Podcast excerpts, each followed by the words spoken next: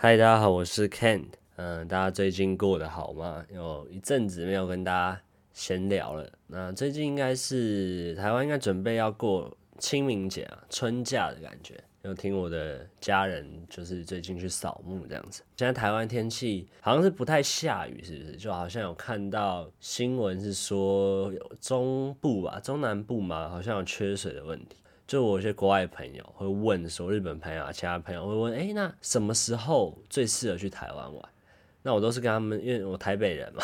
就说不要冬天来，因为一直下雨这样子，所以我大部分都推荐说三四月可能是一个没有那么热，然后天气也蛮好的一个时时节，就蛮适合到台湾来旅行的这样子啊。那当然现在没有办法，对，就是可能 maybe 明年后年或是。什么时候？大家先祝大家清明节快乐。好像没有人在祝清明节快乐，反正就是大家春节快乐，然后一切顺利。那其实我也快要回台湾了。我上一次啊，好像是一两个月前嘛，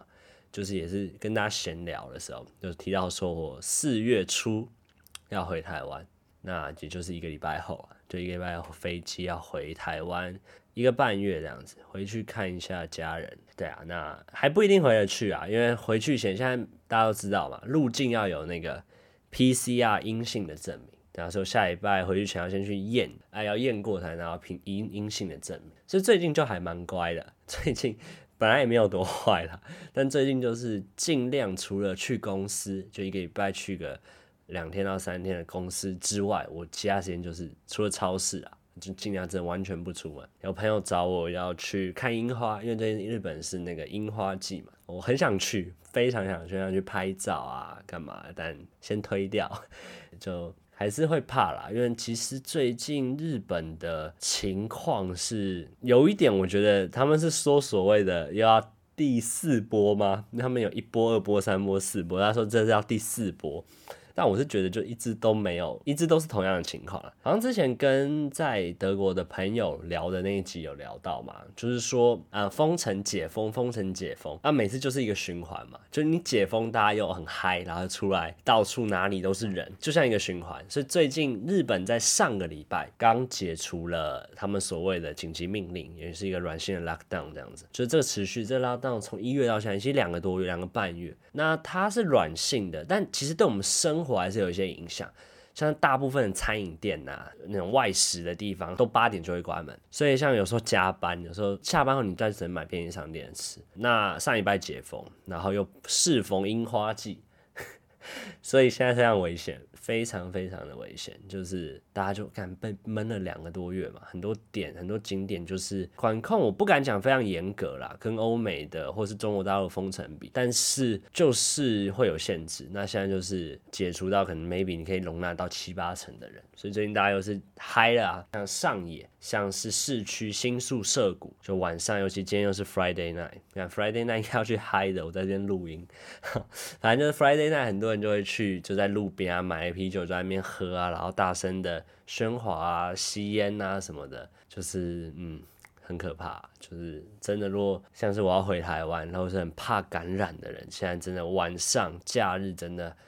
我觉得这个时期是最危险，比封起来的时候危险，因为现在大家警觉性没有那么重，但是很多日本人就是被闷坏了。对啊，而且像去年的去年日本的封城，日本全球的爆发到日本的这种软性的封城，也刚好在樱花季。对，也刚好是去年的三月底四月初的时候，所以去年大部分是没看到樱花的。对，然后今年好不容易像可以看到，刚好这周末是满开在东京，所以想必像上野公园、像是新宿御苑等等的地方，就是哦都会是人这样子。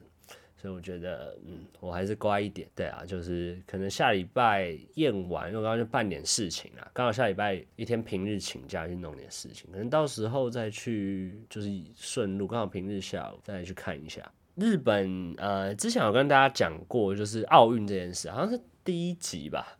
很久之前，十一月，对，就跟大家聊到奥运。那奥运现在大致上就是确定会办了这样子。然后不开放外国人的观光客来观赛这样子。那这当然这是对的，但是开放的话是，看日本就会变成一个真的是鬼岛，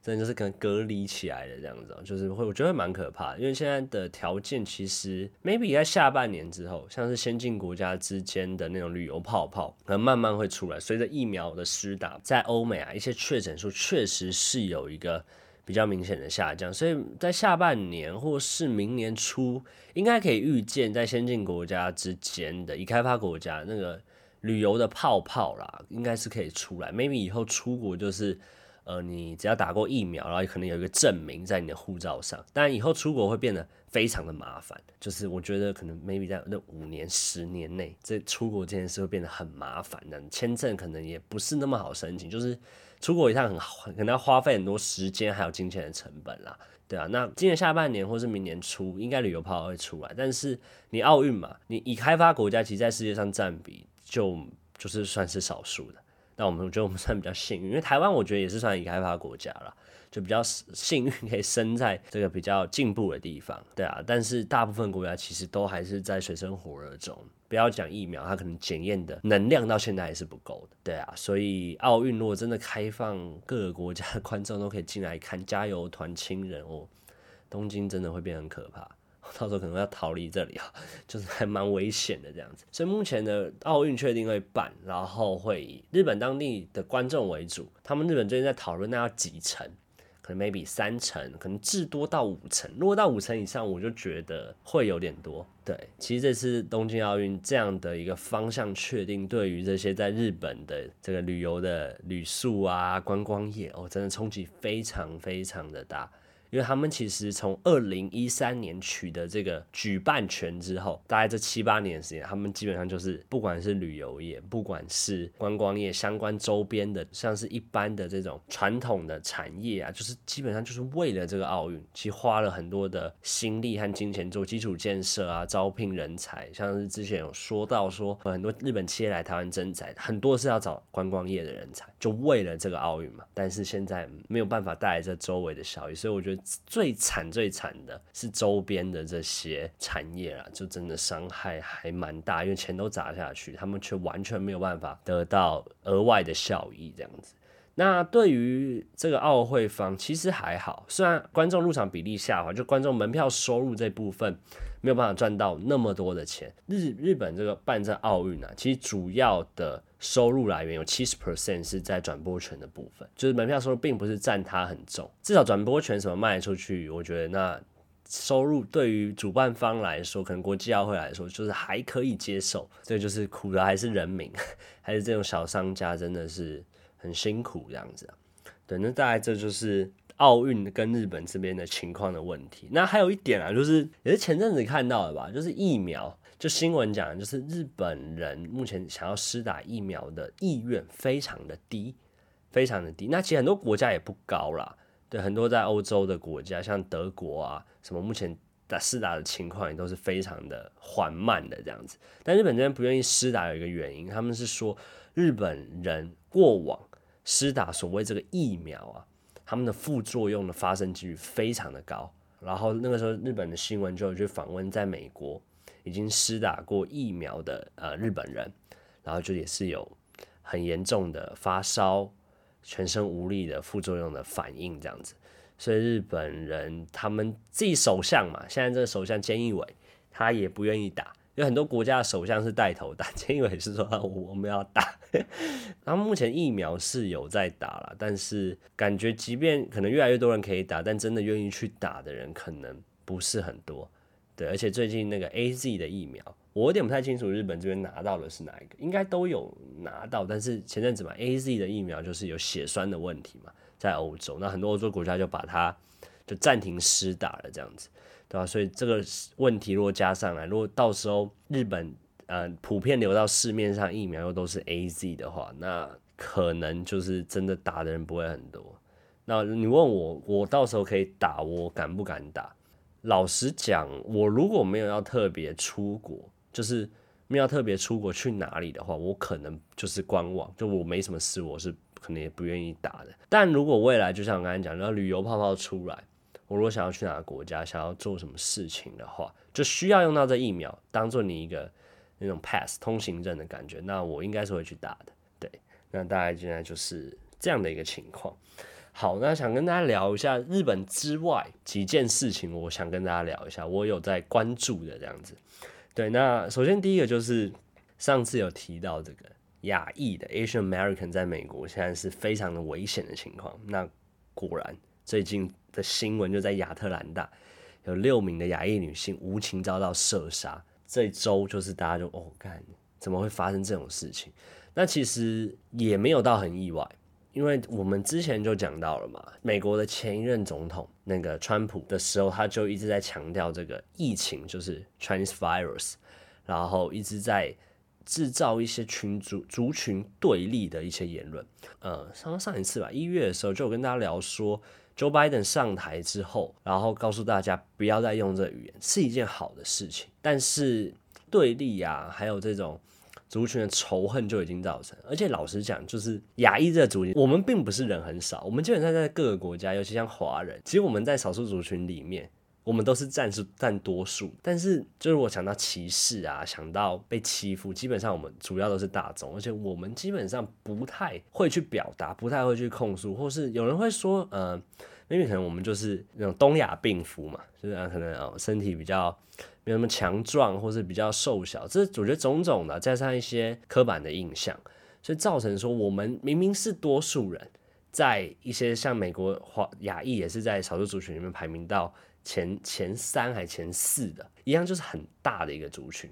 对，但是很少会有我们的声音啊，像是去年那个 Black Lives Matter 的事情嘛，对，那那时候就有一些声音就会说，哎、其实亚洲人也蛮需要的，就亚洲人其实也是常常是被欺负，而且尤其在这个 COVID-19 加上美国的前任总统川普先生。常发表一些有点就是仇仇视中国的言论。当然，我知道大部分台湾人，像我自己啊，也是谈中国共产党，就是觉得干他做的事情就是就是 bullshit，他就是应该要被干，被他被干很爽。但我们就是很衰嘛，那些洋人、那些西方人、美国人、欧洲人，他就是分不清楚你是中国人还是不是中国人。你日本人、韩国人、台湾人、中国人，都长一样嘛？对啊，就是他们没有办法去分辨这件事情。所以，当大家仇视中国的情绪、言论很高到一个不理智的情况下，我们全部都会变成一个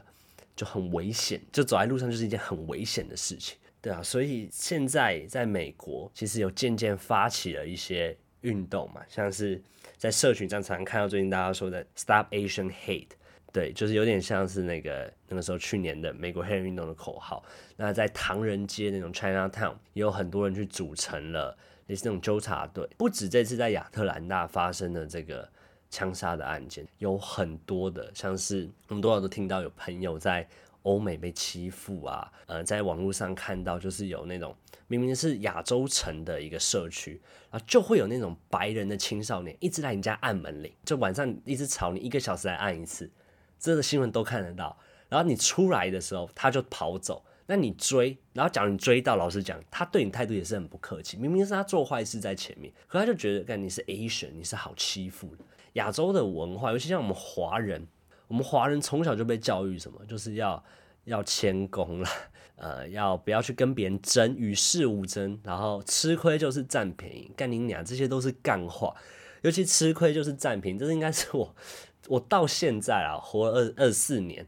我还是觉得这句话是我听过最干的一句干话。就是看，我觉得我们从小受到教育就是这样，所以导致在我们受到了一些委屈，受到别人侵犯，我们常常就想说算了。老实讲，换一个角度来讲，你这样就给别人说哦，你好欺负哦，欺负你，你基本上也没关系。加上你在美国，你是少数族群。然后很多人其实住在那边，他平常在生活的环境或者他在用的语言，他其实英文并没有很好。就这确实有一部分人是这样子的，所以老实讲，他发生几率就小。然后再加上政府其实对于他们，比起黑人，那跟美国历史文化有像打过南北战争，有一些就是长期下来的一个历史的恩怨纠葛。那我们亚洲人呢，其实就你即便在那边现在是美国人，美国籍拿美国籍，然后你是移民的第三代、第二代、第三代、第四代了，但他们可能还是会觉得你是外人。就是你即便在那边住很久，你也没有办法让他们从心里完全的接受你是美国人。所以我觉得，我当然不不住在美国，我并没有办法去代表那边讲什么话。但是我觉得很高兴可以看到亚洲人现在可以站出来，不管是组成这种巡逻队，或是站出来办一些游行活动，一些告诉大家我们也是有声音的，我们也是有感受的。希望这件事情就是亚洲人站出来之后呢，就是美国那边会慢慢的减少这个犯罪对于亚洲人这种侵犯比例，因为光去年呢、在对亚洲人的这种犯罪啊，那种抢夺、射杀这种事件、殴打的事件，就超过三千起。而且美国去年对亚洲人的犯罪率是上升的，但是另一方面，对于其他就整体社会的犯罪率，对于这种暴力犯罪啊、这种侵犯的犯罪率是下降。因为美国现在丑中，对，我不知道大家有没有看美国跟中国在阿拉斯加开的那个会，我感，真的是。非常的 非常的可怕，就是我一开始就完全没有在什么先礼后兵的。好的，题外话，反正就是美国现在在丑中，然后再加上 COVID-19，然后再加上前一任总统川普的整个催化，导致现在亚洲人就是在美国非常非常的危险。那我真的希望这这个情况可以慢慢的缓和下来，因为像有一些人，我不知道大家未来这几年有没有计划想要去美国的。不管是旅行还是什么，像我是至少我只要可以飞，只要整个疫情缓和一下，旅游泡出来，我就想要去一趟美国。对，那当然就希望这件事情可以赶快的缓解。对啊，不然我们未来亚洲人，管你就讲他不分不清楚你是哪里来，你只要是亚洲来的，你亚洲人的脸孔在那边就是很危险，对啊，所以就到时候可能搞得大家都不可不敢去旅行，去旅行可能真的随时会有被攻击的风险。好，那想再跟大家来聊一个，是这两天的新闻呢、啊。两天的新闻是关于新疆的棉花的新闻。我觉得这个好像有点犯上政治啊，但我觉得还蛮有趣的，所以就去了解一下到底是发生什么事。新疆的棉花就是它品质很好，而且是世界前三大的产区。但是因为大家也知道，新疆就是有那个再教育营嘛，然后就是有对压迫那些维吾尔族的人、哈萨克族的人。所以很多的像是需要这些棉花的这些呃衣料的产业，像在去年大概十月、十二月的时候，像是 H&M、Uniqlo，然后一些其他的一些呃这些厂商呢，就有公开说，呃，我们考量到这个人权的问题，所以我们的产品尽量不要去用新疆所采的棉花生产的棉花。它并不是最近才讲，我那时候看到新闻想，哎，干是怎样？是最近 H&M。发了一个声明，要跟中国来硬着干这样子嘛？哎，就不是，是去年就讲。那最近这件事情呢，就突然哎爆发了出来，就是一个中国共产党青年军的一个微博账号啊，反正就是有把这件事都讲出来。抛出来后呢，那个小粉红们就是下令开始动员去干这些大品牌，然后就找出哦，原来 Nike 也有，哦，原来 Adidas、Uniqlo，哦，原来这些厂商都有讲过这种。发过这样的声明，对啊，小粉红就看哦，干开始干干干爆这些品牌，然后不买啊，烧鞋子啊什么的，就大概是这样的一个事情啦。我是觉得这件事情不会持续太久，就是就像中国之前抵制那个嘛 NBA 嘛，因为那个时候有一个 NBA 总管，火箭队的总管，他就讲了说他是挺香港人的，对，然后他就说抵制 NBA，然后后来很多球员哦，我就不讲话。那很多不讲就被贴标签，说为了钱啦，就有点像艺人的感觉。现在艺人的处境嘛，反正这件事情到后来，NBA 现在中国又复播了嘛，所以我觉得抵制这个呃这种大品牌啊，尤其像 Nike、Adidas 这些大品牌，我觉得只是一个短期的一个爱国情绪啊。对啊，那我觉得中国共产党为什么在这时机会去把这件事抖出来？刚刚讲到这个中美贸易战嘛，然后现在全世界都在干中国，他有点想要。呃，把这种民族的情绪就转到民众身上，团结民族主义的感觉啊，就是当国内什么不好的时候，你去操纵民族主义，确实是一件很快的事情，就你很快可以达到，不管是民调或是什么的，就很快可以达到一个呃所谓看起来团结的状态。这大概是这件事情的一个起因啦。然后目前是这样的情况，但是我觉得过一阵子之后，可能 Nike Nike 昨天的新闻吧，就是说要打折了，就 twenty three percent off。然后听说很多人去囤货，因为可能之后在中国 Nike 目前是还没有被关起来，在京东在呃淘宝这些地方目前是还没有被关。昨天的新闻是还没被关，那我不知道现在二二十六号的情况是怎么样。对，但是是还没有被关，所以很多人看到这个折扣的部分就马上去囤货。很多中国人，因为之后可能大家买不到 Nike，之后这些囤货厂商可能就是现在囤货，然后之后可以发一笔财，然后可能之后 Nike 就是说，因为现在很多的企业，因为中美贸易战打了好几年，反中啊，再加上像印度啊、像是一些其他的越南这些国家的发展，所以很多工厂就迁移到了，把从中国迁出，就不在中国投资了。那有些人是说中国搞这一个。就是中国共产党，然后让民众去抵制你们，然后说不定可以让你们哦停止迁出，让你们留在那个地方继续投资中国，就当做一个说哦，你继续投资我们，那我们就不我就容许你继续在我们中国做生意的那种概念。对，所以真真假假啦，但我觉得真的是怎么样，其实只有中国共产党才知道。对，因为这个时间去突然有点是那种煽动人民去打这些大品牌。确实蛮让人嗯匪夷所思嘛，但中国共产党不意外，我们就很爱干这种鬼事情，大概就是这样子。那我觉得过了 maybe 几个月后，可能不用太久，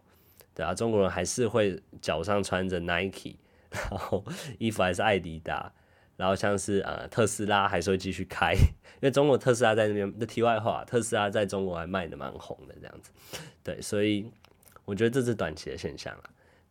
嗯，好，那最后来聊一个，就是也是这两天的新闻，就是关于我们的 Evergreen 长荣的货船，现在是卡住了整个苏伊士运河。然后因为本人是在贸易业啦，就是做这种国际贸易的产业这样子。那我们公司的货没有在那艘船上面，但是我们公司的货有排在现在在等待这两快一百五两百艘的船队当中，就是可能下礼拜会很麻烦这样子。如果下礼拜过几天还没有好的话。那苏伊士运河它就是蛮重要的一个贸易的渠道啦，因为它是连接红海到地中海，反正就是亚洲到欧洲的货，这是一个很重要的一条捷径，大概占了大概超过十十趴出头的一个运量啦，非常的 重要的一个航道，然后现在塞住了，对，然后不知道什么时候可以继续通，真的 nobody knows。那这件事情其实大家会说是呃台湾又什么让世界再一次看到台湾，嗯，其实跟台湾没有关系啊，因为这个商船它是。长荣海运它承租给日本的船东，那目前在上面的看新闻说，目前在上面都是印度的船员这样子，最后要负责的就是日本的船东嘛，因为日本船东他也发了一个声明，跟大家说就是非常抱歉造成大家的困扰，那我们一定会想办法赶快的解决这个问题，对，但是即便解决，现在是以每个小时几百亿的损失在计算，所以呃这件事情对未来影响可能就是船东跟相关的。船员这些要被拿去扛责啦，这是一件非常有可能的事情。然后再来是，他如果有保险的话，后面的保险公司应该是会破产。以这个这个所造成全世界造成的损失来说，是很有可能会面临到一个破产的情况。那对于我们的生活呢，基本上油一定会涨，油应该已经开始涨了。然后像一些原物料，对，那会不会再有几次抢那种生活用品、抢卫生纸之乱，也是有可能的。对，就是如果他在那边搁浅越久，那这些对我们生活所造成影响的可能性就越大，对啊，那这件事情，嗯啊，对我们下下礼拜就很麻烦，因为现在就有客户在问，货现在是在哪里等，那我们就收到了客户的询问，我们就去问船公司，那现在是情况怎样？但是大部分的船公司都不太了解，都他们都他们所掌握到的情况，船公司是跟我说，就跟我们能看到新闻的情况是一样的。对，所以现在就是，嗯，反正先放假，下礼拜一有得麻烦了。如果这个船还是搁浅在那边的话，对吧？目前看那个挖土机，那图很好笑嘛，那小小挖土机，然后想说，我看这可能会用很久，而且如果它要移动它，它存在的货的重量可能也要减，所以有一些那种 container 那些集装箱，它必须要先，可能就真的要卸下来，然后才能再想办法让它可以慢慢的可以去。离开那个搁浅的地方，这样子。好，这就是大概这件事情的一个情况。好，那今天大概就是这样，就是简单的，差不多也是半个小时的时间，跟大家简单的聊个天，这样子。对啊，那之后我下礼拜就是要 PCR 检测，然后之后要回台湾隔离。那可能到时候隔离的情况啊是怎么样，然后隔离的生活，还有 PCR 检测机场的情况，就是真的顺利的话，回去哦再录一集跟大家来聊一下这样子。好，那祝大家啊春假下礼拜台湾是我不知道什么时候，但是清明节应该是有长假吧，连假。那祝大家一切春假快乐，好好去玩，好好去放松。那我们就台湾见喽，拜拜。